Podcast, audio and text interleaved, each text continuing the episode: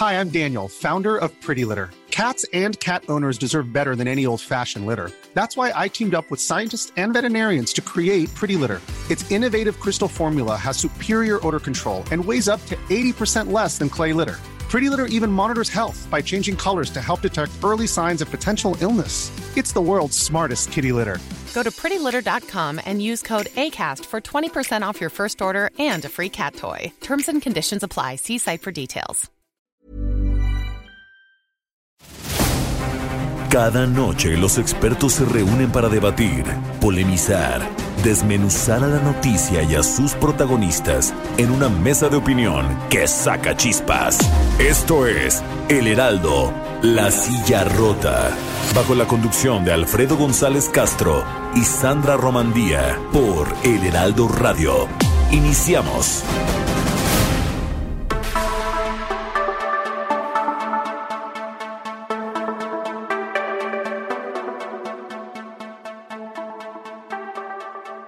Buenas noches, bienvenidas, bienvenidos a esta mesa de opinión, El Heraldo de México, La Silla Rota. Transmitimos eh, desde la Ciudad de México a través del 98.5 de su FM.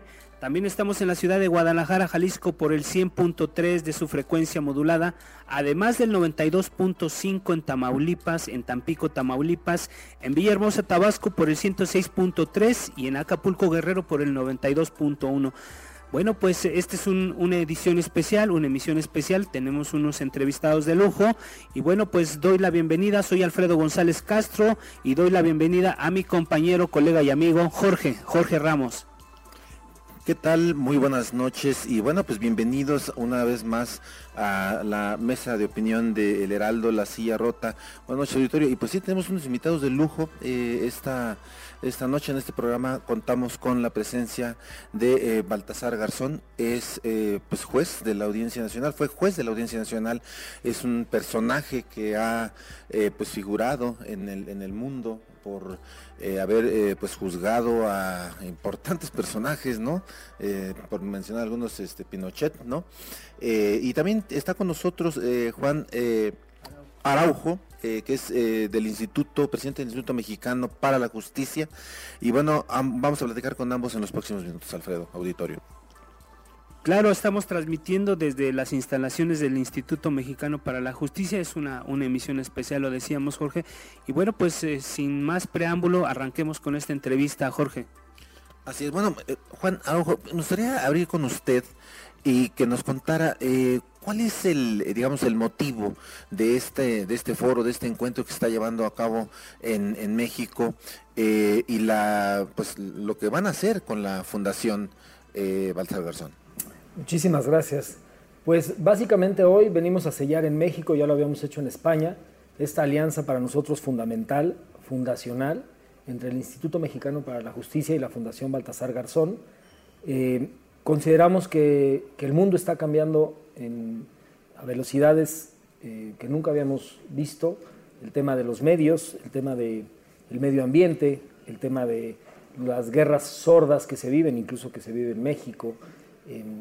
hay muchísimos temas internacionales, la internacionalización del crimen, por ejemplo, que vinculan eh, a los dos institutos, al Instituto Mexicano para la Justicia de la Fundación, y pues para nosotros es un, un gran orgullo que Baltasar Garzón firme esta alianza, porque vamos a tener toda su experiencia. Yo, yo me atrevería a decir que él encarna la justicia universal como nadie lo ha hecho, y es el hombre que ha cambiado, eh, digamos, la forma de mirar el hacer de la justicia en la forma más radical desde la Segunda Guerra Mundial. Entonces, este es el marco de lo que vamos a hacer. Eh, juez Baltasar Garzón, ¿qué nos puede comentar al respecto? Bueno, en primer lugar, eh, un placer de nuevo estar en, México y además de encontrarme con usted 12 años después. 12 años ¿eh? después, eh, y por supuesto, ah, muy contento y honrado por esta alianza entre el INJUS, el Instituto Mexicano para la Justicia, con Juan Araujo al frente, y la Fundación Internacional que que presido, que ya está como uh, fundación y como asociación en México desde hace eh, siete años. Eh, suscribo lo que ha dicho Juan. Vivimos tiempos muy complejos, México sufre en su propia piel, territorio y una situación grave como la de muchos países y creo que la sociedad civil a través de las iniciativas como las del INJUS o CIPGAR eh, pueden contribuir a un espacio de reflexión, también de acción, de compromiso, para hacer frente y para ayudar en lo que sea posible a quienes tienen que tomar decisiones, pero que a veces eh, por la propia posición institucional que tienen no llegan hasta los eh, puntos y lugares que las iniciativas de sociedad civil pueden hacer. La lucha contra la corrupción, la lucha contra el crimen, eh, la lucha contra el cambio climático, la defensa de los pueblos originarios, eh, la defensa frente al lawfare, es decir, el uso político del derecho que estamos viendo y sufriendo en muchas partes del mundo, pero especialmente en Latinoamérica, eh, los momentos convulsos que está viviendo Latinoamérica, el papel que tiene México importantísimo y su combate por conseguir una sociedad mucho más igualitaria. Bueno, en definitiva, esos son un poco los fines de la fundación que presido y coinciden absolutamente con los que el INJUS adelanta. De ahí que hayamos firmado esta alianza para avanzar juntos, eh, hombro con hombro, y buscar o aportar soluciones o por lo menos eh, nuestro compromiso. Uno escucha la, la, posibilidad de hacer muchas cosas en esta alianza que están suscribiendo ahora. A mí particularmente me gustaría, porque es el abanico de posibilidades, eh, por lo que escuchamos, es amplio. A mí me gustaría escuchar cuál es el, digamos, cuál va a ser el punto de arranque de, esta alianza, cuál es el tema particularmente en el que van a, en el que van a entrar, porque hablan de derechos humanos, hablan de ecología, hablan de muchas cosas. ¿Tienen ya un, un programa que de qué va a ser el punto de arranque de esta alianza? Si me lo preguntan a mí, eh, les puedo contestar, creo que por ambos, pero con matices, que en nuestra fundación el tema de la educación en derechos humanos es fundamental. Y eh, dicho esto, no es solo prestar atención a las personas de corta edad que están en escuela secundaria, sino a instituciones. Por ejemplo, un campo concreto que a nosotros nos eh, llama la atención y que creo que vamos a, tratar de incidir en él es todo el ámbito de los cuerpos y fuerzas de seguridad del Estado, es decir, policía, Guardia Nacional, eh, en el ámbito de eh, la formación en materia de derechos humanos. Es decir, nosotros creemos, y yo particularmente siempre he defendido, que se puede desarrollar la máxima efectividad frente al crimen desde el ejercicio de la seguridad, de la función policial, pero con todas las garantías. Y para que esto sea así hay que tener una formación, unas convicciones profundamente democráticas y que eh, se grabe en nuestras mentes que se puede conseguir eh, los mejores resultados, pero respetando también las máximas garantías. Y eso exige eh, estar muy atento y tener una preparación que se nutre de experiencias ya vividas en otros países eh, y en otras organizaciones para conseguirlo. Este es yo creo que un campo, hay otros, pero a mí se me antoja que este quizás sea uno prioritario. Sí, Juan Araujo, ¿nos pudiera agregar algo? Sí, yo resumiría, por ejemplo, lo que dice Baltasar, además de suscribirlo plenamente, con el título del libro, eh, Baja Política, Alta Policía. Lo vivimos en el sexenio de Calderón, por ejemplo, y es un paradigma la detención de García Luna. Elegir la muerte como solución a los problemas de un país nos parece gravísimo. Tuvimos la elección profunda de matar, porque hay un pacto histórico en los países latinoamericanos donde hay gente que puede, que puede morir, según algunas concepciones. Y creemos que eso no es posible. Creemos que el pacto histórico que se debe sostener es el que apuesta por la vida. Y para eso se requiere mucha política y menos policía, mucha inteligencia. Y en la operatividad del sistema penal se cuelan todos los demonios. Y en este país tenemos un nuevo sistema de justicia que nadie entiende. con todo respeto, pero alguien me contaba la... Más abrazos y menos balazos. Nadie entiende, pero decían, Calderón sí lo entendía y por eso no lo quería, Peña nunca lo entendió y por eso lo quiso. El problema del sistema de justicia se tiene que enseñar. Los policías no lo entienden, el ejército no lo entiende, lo que tenemos ahora como Guardia Nacional está entendiéndolo, los abogados no lo entendemos y la ciudadanía menos. Entonces, nos parece fundamental el tema de la capacitación y el tema de aprender a convivir en un sistema que apuesta por la vida, no que puede matar gente como solución. Yo creo que eh, me da pie en lo que dice Juan para añadir que en el mundo en el que vivimos, en el mundo de la comunicación global, globalizada, en el de las redes sociales, eh, hay un papel más que le corresponde a la justicia y que muchas veces no ejerce, y es el de la pedagogía. Decía Juan que no entendemos, y es cierto, es decir, los abogados formamos eh, parte también del sistema de justicia, eh, pero yo creo que en este tiempo es absolutamente necesario explicar para que los ciudadanos y las ciudadanas comprendan, sepan y de esa forma puedan creer.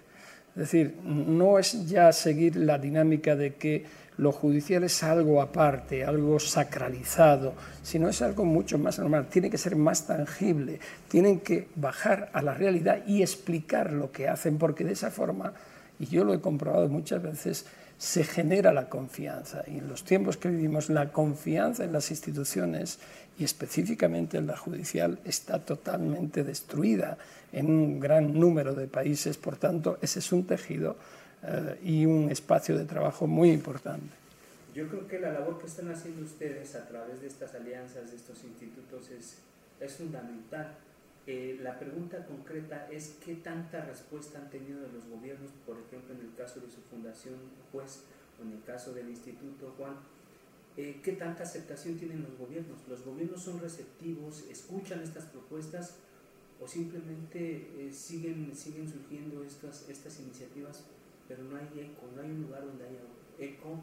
¿Lo sienten ustedes que hay una recepción o que simplemente es el papel que tienen que jugar y a ver quién contesta? A ver, yo creo que cada gobierno escucha lo que quiere y lo que puede.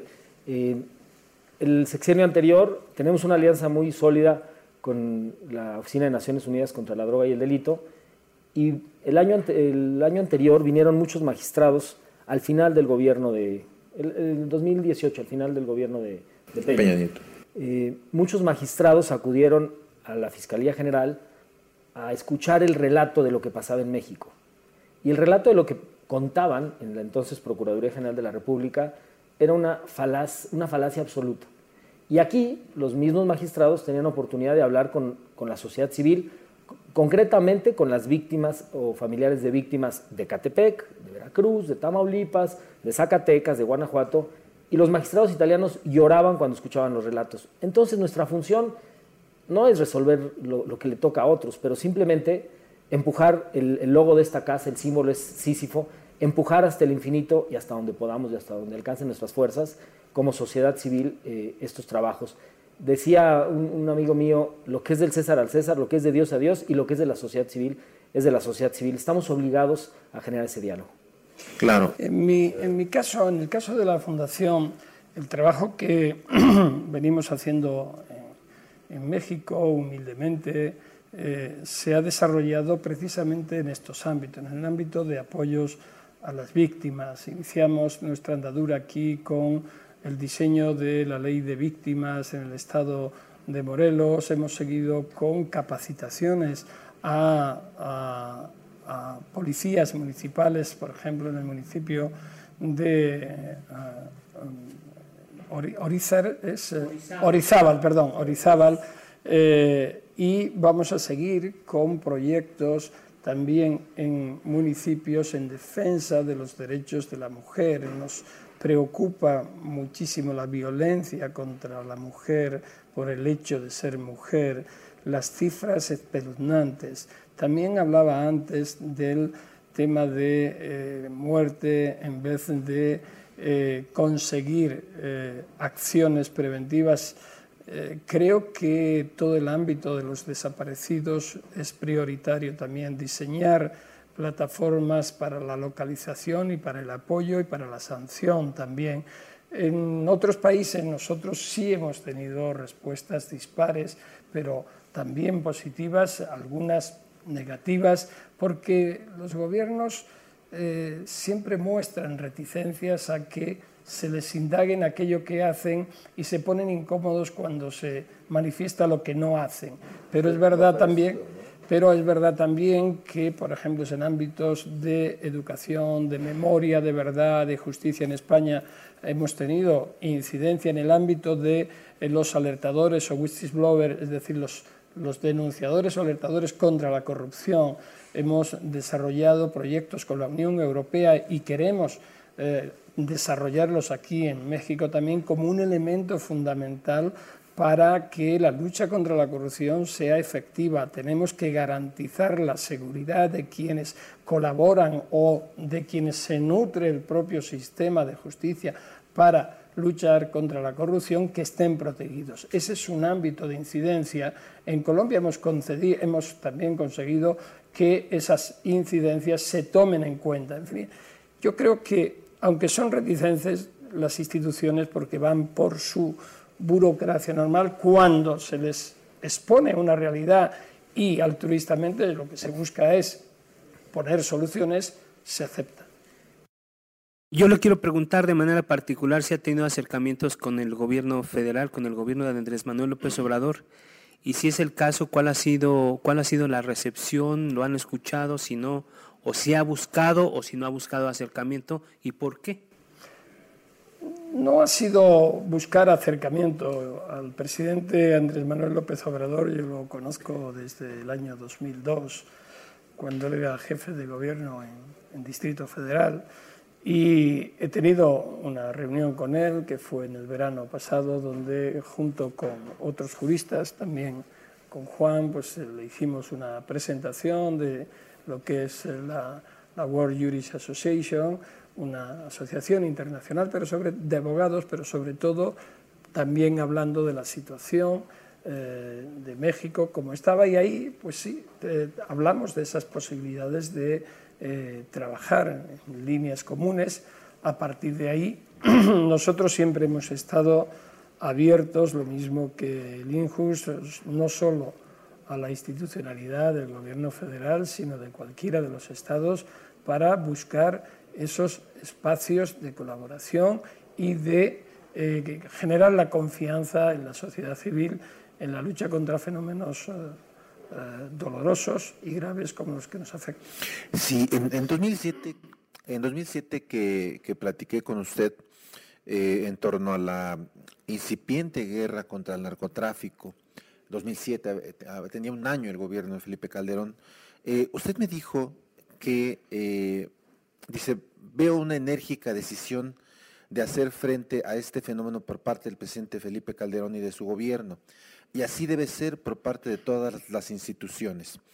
Hoy, ¿qué valoración tiene al respecto? Dice que se reunió con él y hay un par de cosas que a mí me llaman la atención. Uno, el presidente López Obrador está impulsando una ley de amnistía eh, que básicamente busca eh, beneficiar a, personas que, hayan tenido delitos leves, pero sí que estén vinculados al narcotráfico o que no tengan posibilidades, digamos, de, defensa.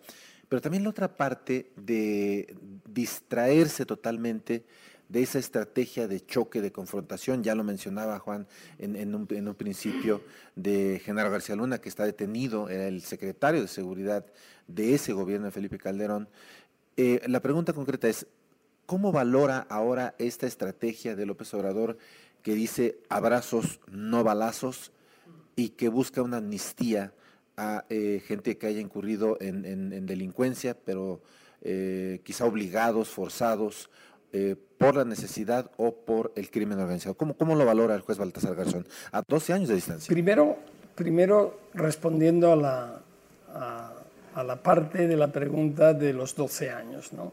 Suscribo lo que dije entonces respecto de cualquier gobernante. Es decir, tienes que confrontar con firmeza el crimen, el crimen organizado y todos los fenómenos de inseguridad, absolutamente. Lo que sucede es que cuando se hace una afirmación de ese tipo, no sería necesario añadir dentro de la legalidad. y con todas las garantías, que es lo que quizás, eh, o sin quizás, después no sucedió. Yo he manifestado siempre que no soy partidario de que el ejército esté en las calles desarrollando funciones de policía, que eh, hay que desarrollar mecanismos de preparación científica, de inteligencia de los funcionarios de policía, porque el policía pregunta, indaga y, lo, y en el último caso actúa violentamente. El militar invierte los términos. ¿no? Entonces, esa firmeza que yo reclamaba entonces y que después fue muy cuestionable porque hizo exactamente lo contrario y generó probablemente más inseguridad de la que eh, pretendía solucionar, eh, ahora, eh, de alguna manera, nos encontramos en una situación en la que la inseguridad sigue existiendo. México es eh, escenario de múltiples eh, luchas y el crimen organizado, sobre todo vinculado con el narcotráfico, sigue actuando de forma violenta. El presidente Andrés Manuel López Obrador ofrece una solución que eh, hay que analizar, que hay que profundizar. Decir amnistía con esa expresión tan contundente puede levantar algunas suspicacias. por supuesto, soluciones transaccionales eh, de justicia, de otro tipo de justicia, no solamente la justicia penal, retributiva, sino búsqueda de justicia restaurativa.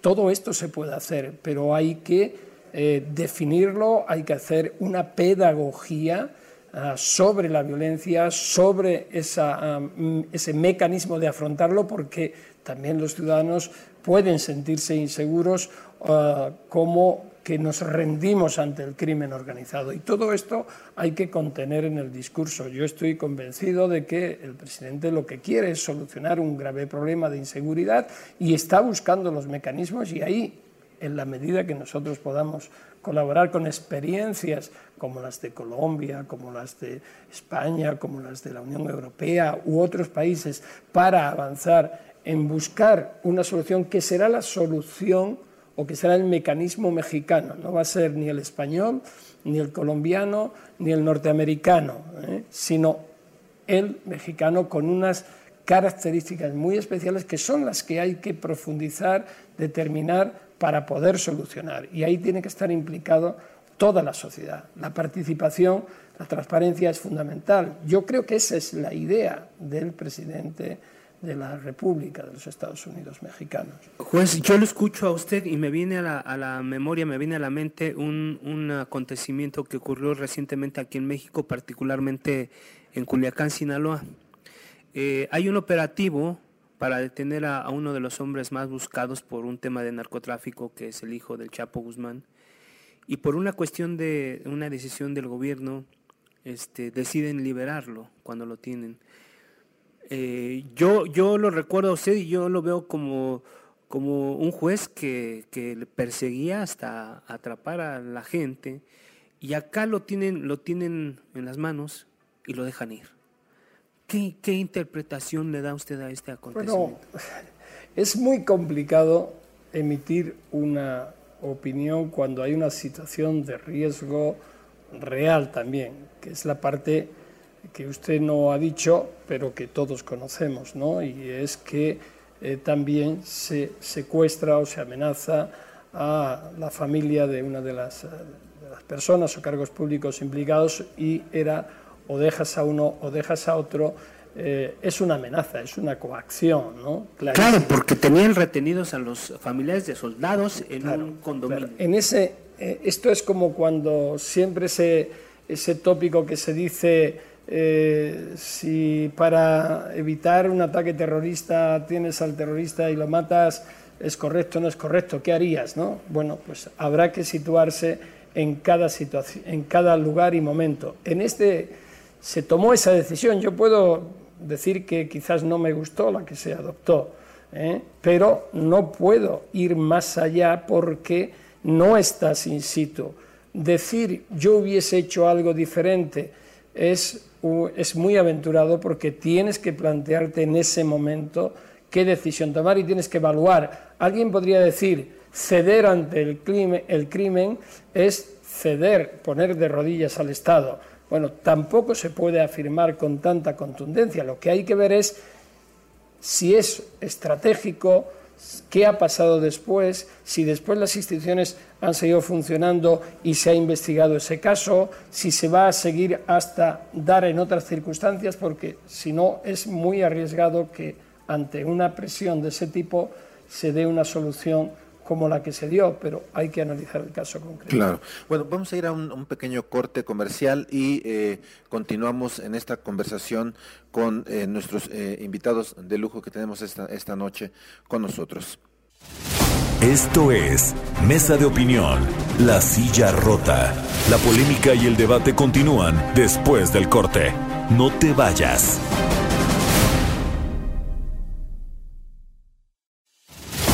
El Heraldo, La Silla Rota, Mesa de Análisis e Investigación, con Alfredo González Castro y Jorge Ramos. Regresamos.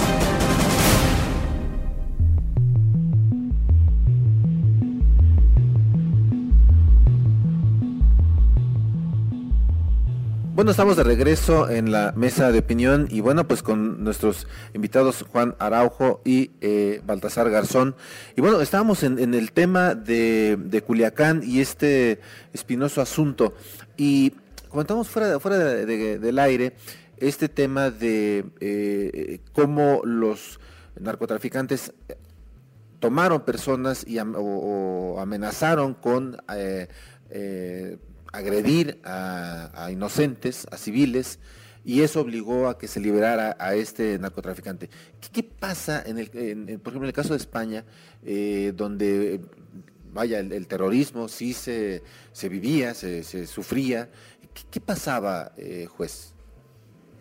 Bueno, hay muchos países que tienen eh, normativas y actitudes diferentes. ¿no? Estoy pensando, usted me pregunta por España, pero también pienso en Italia, que sigue el mismo criterio de no negociación cuando eh, las, eh, las acciones terroristas estaban a flor de piel. Recuerdo una anécdota que afectaba al general de la Chiesa, que fue el jefe de los servicios eh, antiterroristas en 1978 cuando estaba el presidente de la democracia cristiana, Aldo Moro, secuestrado por las Brigadas Rojas. Detuvieron a un brigadista, a un terrorista, y eh, propusieron torturarle para que dijera dónde estaba eh, Aldo Moro. ¿no?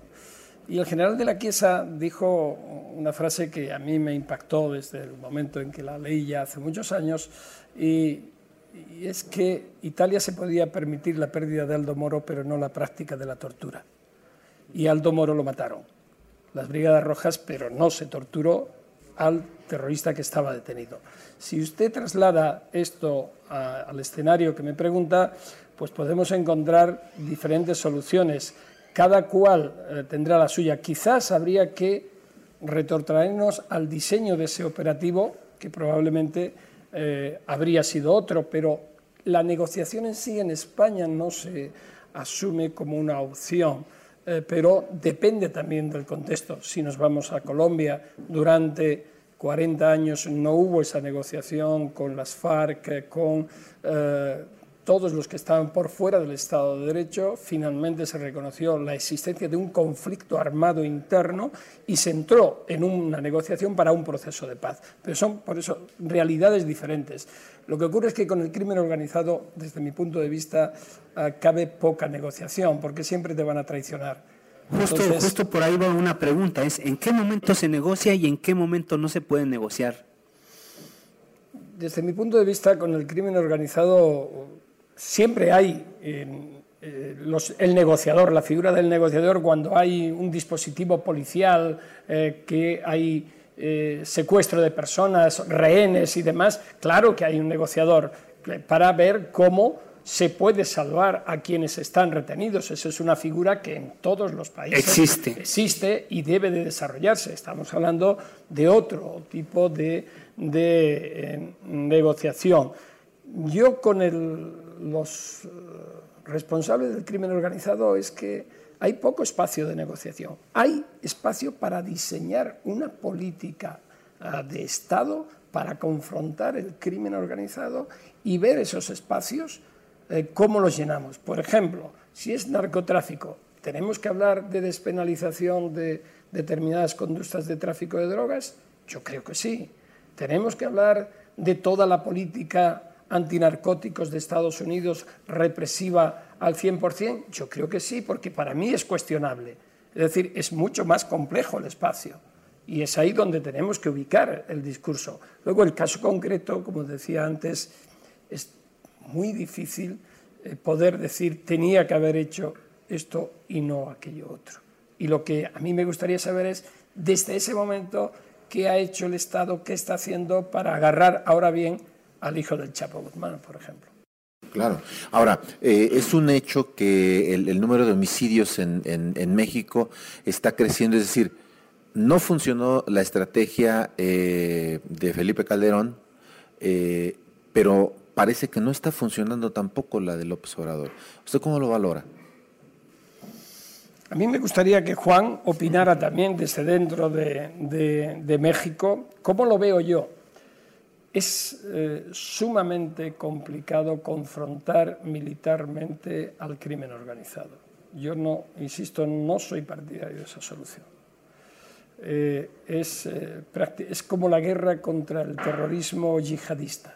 Es una guerra asimétrica de un país contra eh, una organización o múltiples células que son mutantes, que cambian sistemáticamente, que hoy tienen territorio como el Estado Islámico, pero mañana no lo tienen, se cambian al Sahel, están en Afganistán, están en Yemen. Es decir, eh, es muy difícil ganar absolutamente en términos mm, de eh, guerra o paz, ganar la paz frente a organizaciones de este tipo. Y cuando se trata de crimen organizado es imposible ganarle la guerra a la mafia confrontando militarmente a la mafia es imposible. ¿Por qué? Porque la mafia, el crimen organizado, busca penetrar, infiltrarse en las instituciones mediante procesos de corrupción y solo al final, si no tienen otro remedio, actúa el sicariato entre ellos o contra las instituciones. Por tanto, el mecanismo tiene que ser mucho más complejo que el de negociar con ellos para conseguir que dejen de hacer lo único que saben hacer, porque ¿qué alternativa les queda? Eh, el perdón, y una vez que tienen el perdón, ¿cómo siguen después comiendo? ¿Le seguimos, eh, le perdonamos todos los fondos opacos que tengan en todo el mundo? Pero es que no es cuestión de México. Aunque México hiciera esto, el dinero fluye internacionalmente y otros países no lo van a hacer no van a estar de acuerdo en esa dinámica. Por tanto, hay que buscar realidades, hay soluciones reales. Y las soluciones reales vienen de esa reflexión, de ese abordamiento de la complejidad del problema y buscar eh, erradicar los elementos que dan vida al narcotráfico, las causas. Lo que ocurre sistemáticamente en nuestros países es que se analizan poco las causas y se va siempre a luchar contra los efectos y hay una superestructura de combate a los efectos, pero no de análisis de las causas. Eh, juez, en ese sentido, precisamente ya lo comentaba usted, el tema de despenalizar las drogas es, un debate que existe prácticamente en todo el mundo. En México particularmente el debate está en ciernes con el tema de la marihuana. ¿Cuál es, cuál es su postura sobre la despenalización de, de las drogas, particularmente la marihuana? y, este, y en algún momento que también Juan nos, nos platicara eh, su postura. Eh, mire, yo lo, siempre eh, me han caracterizado para decir, luchó contra el narcotráfico con una firmeza y contundencia, es verdad, pero siempre he distinguido un, un, ámbito de otro. Es decir, el tema del narcotráfico no puede solucionarse con la represión pura y dura. Es un fracaso. Y es un fracaso y lo estamos viendo desde que el narcotráfico empezó a ser, o el tráfico de estupefacientes empezó a ser delito, no lo es desde siempre. Tiene una fecha muy concreta, que es 1912, 15 y 18 con el Tratado de Versalles, en el que, eh, y además fue consecuencia de una coyuntura de la guerra del opio previamente que existía.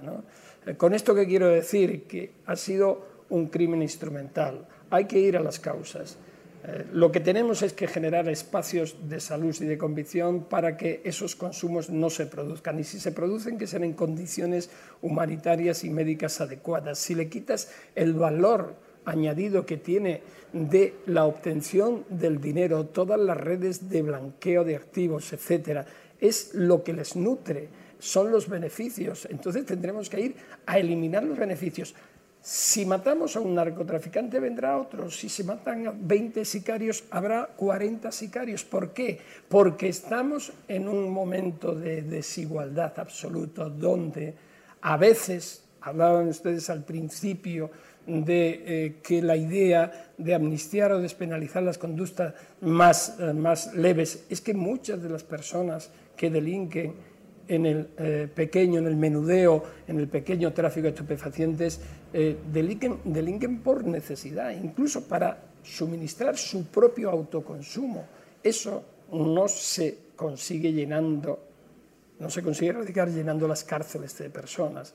Son análisis de las causas. Y lo que está claro es que el sistema de represión absoluto no ha triunfado ni va a triunfar. Pero también digo algo más se han generado unas superestructuras que es casi imposible erradicarlas. Por tanto, hay que ir hacia la contención de la demanda diseñando programas de prevención, de educación en la salud, para que lo mismo que ocurrió con alcohol, con tabaco, etcétera, hemos aprendido a convivir y hay mucha gente que no fumamos y el tabaco está ahí. Yo, me regresaría un poquito al, momento inicial de las causas y a las causas primarias, y tiene que ver con la desigualdad y el dolor, digamos, el tema de adicciones eh, no se quita con un decreto ni se, quita, ni se quita con policías. El dolor y la angustia que se vive en Latinoamérica, particularmente en México, es tremendo. La soledad absoluta en Estados Unidos es igual. La, casa se funda en algún momento con la fractura que se da entre nuestro punto de vista y el del el gremio de los abogados de las barras, porque son un gremio conservador. Yo entiendo muy bien al presidente en aquella frase famosa que dice al diablo las instituciones, hablaba de este gremio conservador, de una corte manipulada que lo quería llevar a un proceso judicial injusto. Yo creo que es muy importante, en este caso específico, destacar el acto ético del presidente que dijo la verdad, a diferencia de Calderón, que operaba con un derecho penal del enemigo en una vía y con un pacto de muerte por otra y lo tenemos ahora claro con, eh, García Luna detenido. Me parece, y regreso a lo que señalé, estando del lado de la vida, las opciones no son muchas. Las opciones son unas muy puntuales y el derecho tiene que trabajar para ellas. Pero a mí, por ejemplo, sin, sin entrar demasiado en, en aspectos muy locales, lo de García Luna a mí me parece muy bien, pero a mí me gustaría que estuviera detenido en México y que la justicia mexicana juzgara con todas las garantías. Eh, no soy, no me gusta, lo tengo que decir, lo he dicho muchas veces, no me gusta esta especie de, de protección judicial del norte respecto de, del sur o de Latinoamérica. Parece como que aquí no somos capaces de dar respuestas a los problemas que nos atosigan cuando en gran medida están íntimamente vinculados con los Estados Unidos de Norteamérica. Y la solución viene porque García Luna lo han detenido en Estados Unidos. Bien, pues si hay confianza, pues a lo mejor tendrían que empezar porque fuera aquí.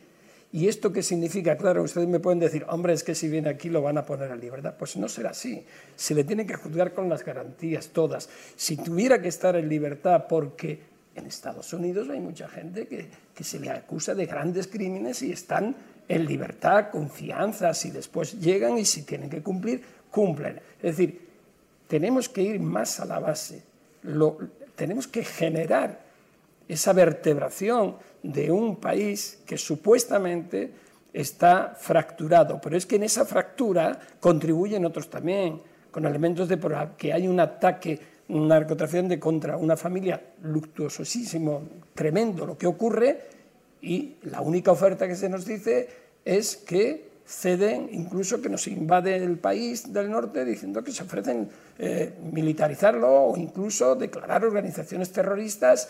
Bueno, yo creo que esas, ofertas, por llamarlo, contribuyen poco a desarrollar. Hay que dar alternativas a quien se dedica porque no tiene otro remedio de subsistencia. Y ocurre aquí en México, pero ocurre también en Colombia y en muchos sitios.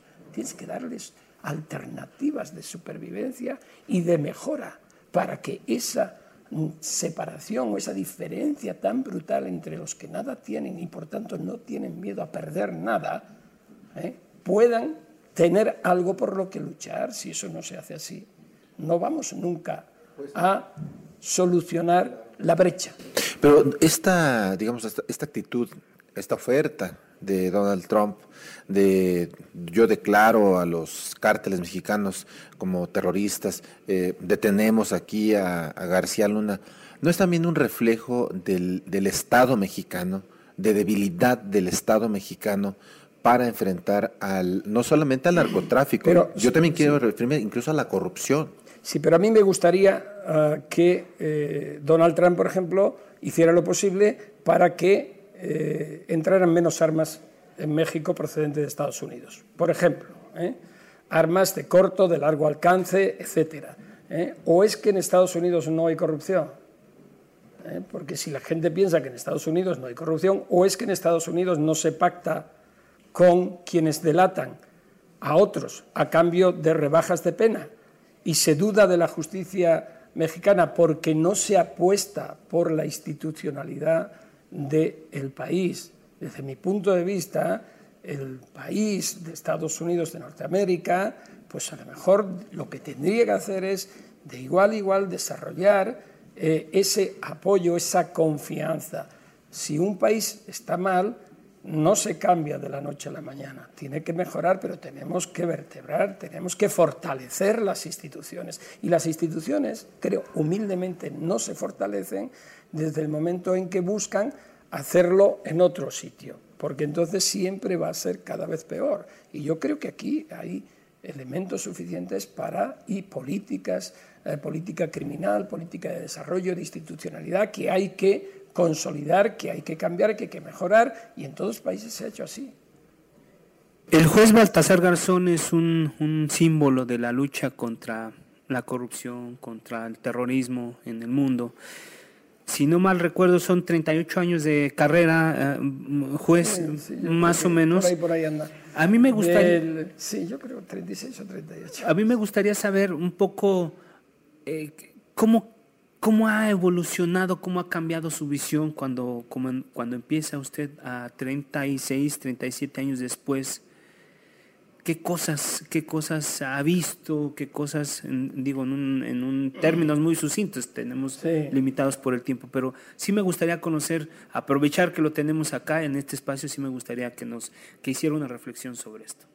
Bueno, yo quizás he tenido la gran suerte por mi actividad profesional, de estar en puestos judiciales complejos en mi país y también por circunstancias precisamente de esa posición judicial, eh, trabajar en el exterior, en otros países y luego conocer sistemas judiciales, políticos y la realidad social de, de otros, muchos específicamente en Latinoamérica. Y mi gran unión y colaboración con los pueblos originarios de muchos países, pues también me ha dado una perspectiva bastante amplia. ¿Cómo ha ido evolucionando esa perspectiva? Ciertamente mi contacto con las víctimas eh, me ha hecho cambiar en muchos ámbitos de cómo enfocar la justicia Ah, si de forma absolutamente represiva o tomando la base desde la justicia, desde las víctimas. El empoderamiento de la víctima como parte fundamental del proceso sin eliminar ni una sola garantía del perpetrador.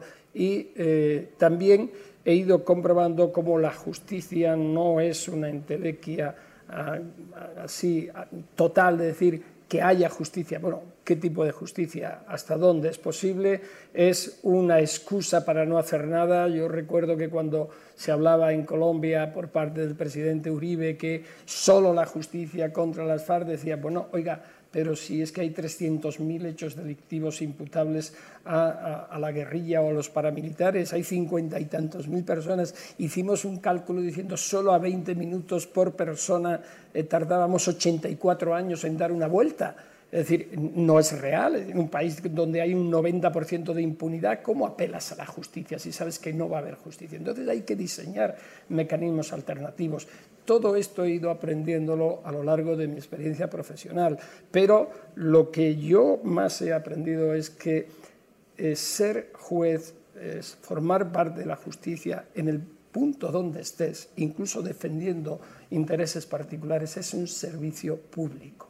El ciudadano tiene que percibir la defensa institucional de la justicia y que la justicia no es su enemiga, aunque eh, vayas como imputado o como sindicado. Tienes tus derechos y te tienen que reconocer. Eh, no es un espacio de confrontación, sino de protección de derechos. Y construir ese espacio es lo que me ha guiado y me sigue guiando. ¿no? Esa pedagogía de la que yo hablo es necesaria para generar confianza. El, el ideal es que aquel que llega ante la justicia, aunque pierda, salga diciendo que ha habido honestidad y que ha habido uh, sinceridad y justicia. Que te podrá gustar el juez o el fiscal más o menos, pero que uno, no se ha llevado la lana, eh, dos, es eh, independiente, tres, no responde a criterios políticos de persecución. Si consigues esto, eh, es el ideal para generar esa confianza. Luego va a haber problemas siempre y en esa línea es en la que siempre he luchado y queremos seguir avanzando en esta alianza con el Injus. Pues ya para cerrar, yo quisiera también una reflexión personal. Eh, ¿qué, ¿qué, hecho le, le, ha causado eh, mayor satisfacción eh, en su carrera profesional? Y también qué hecho, digamos, le ha causado pues, temor, sentir miedo por, por, por sí mismo. Mire, miedo he sentido muchas veces por por las víctimas y sobre todo, pero eh, no, llego, no llego a entender el hecho de la violencia y el hecho de quienes torturan. Aquí en el banner de, del Injus hay una frase de Mario Benedetti que es, dice, el torturador no se redime suicidándose, dice, pero algo es algo, ¿no? Es decir, he tenido la oportunidad de estar en contacto con esa parte más oscura de la humanidad, pensando que cómo es posible degradarse hasta ese extremo. Pero particularmente eh, a mí me impactó hace muchos años, pero después me sigue impactando la violencia machista del hombre contra la mujer solo por ser mujer.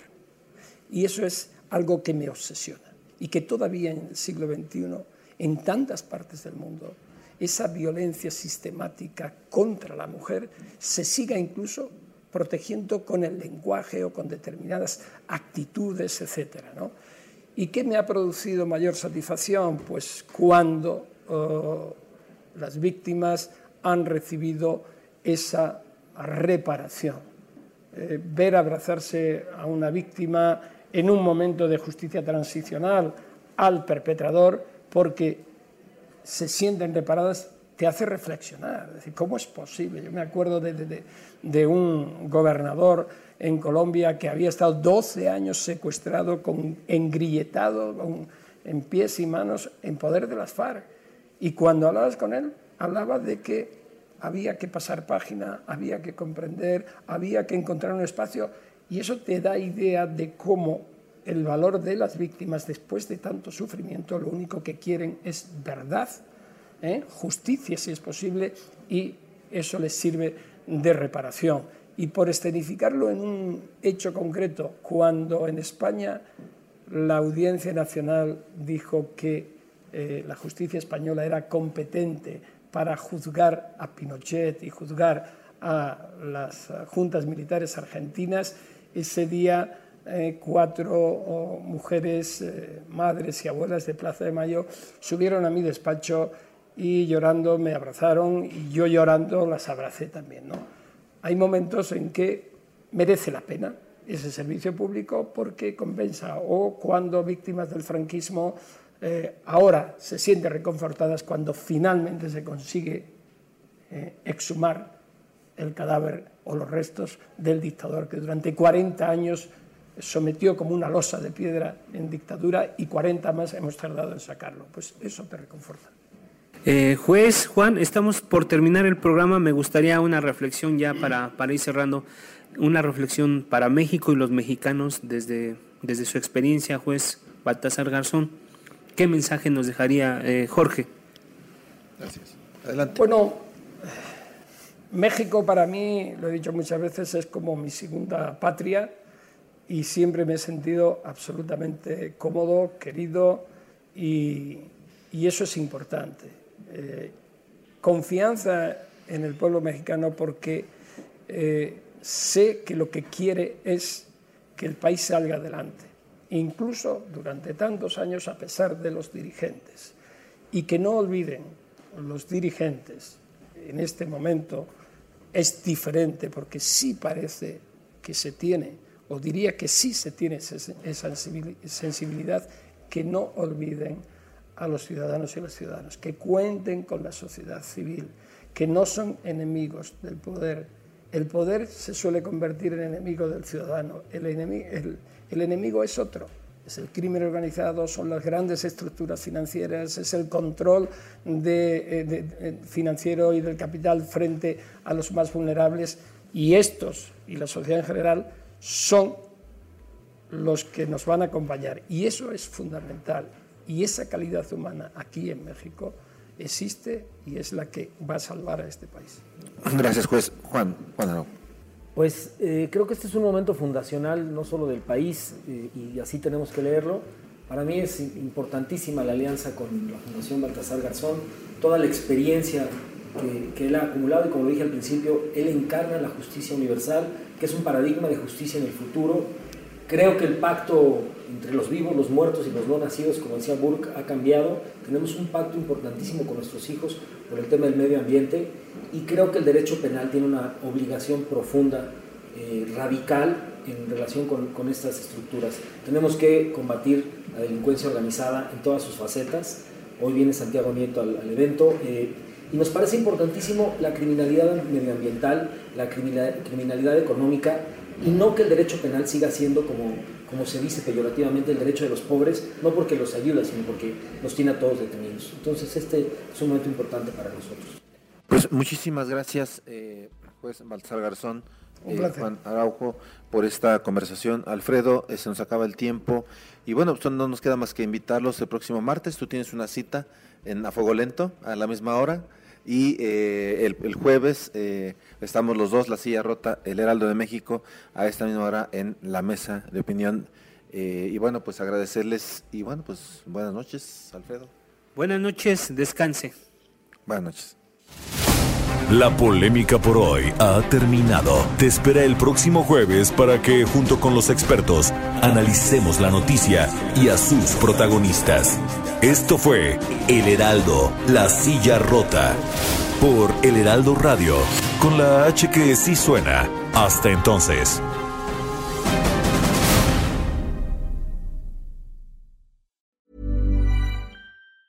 Hi, I'm Daniel, founder of Pretty Litter. Did you know cats tend to hide symptoms of sickness and pain? I learned this the hard way after losing my cat, Gingy. So I created Pretty Litter, a health monitoring litter that helps detect early signs of illness by changing colors, saving you money and potentially your cat's life. Pretty Litter is veterinarian developed, and it's the easiest way to keep tabs on your fur baby's health right at home. Go to prettylitter.com and use code ACAST for 20% off your first order and a free cat toy. Terms and conditions apply. See site for details.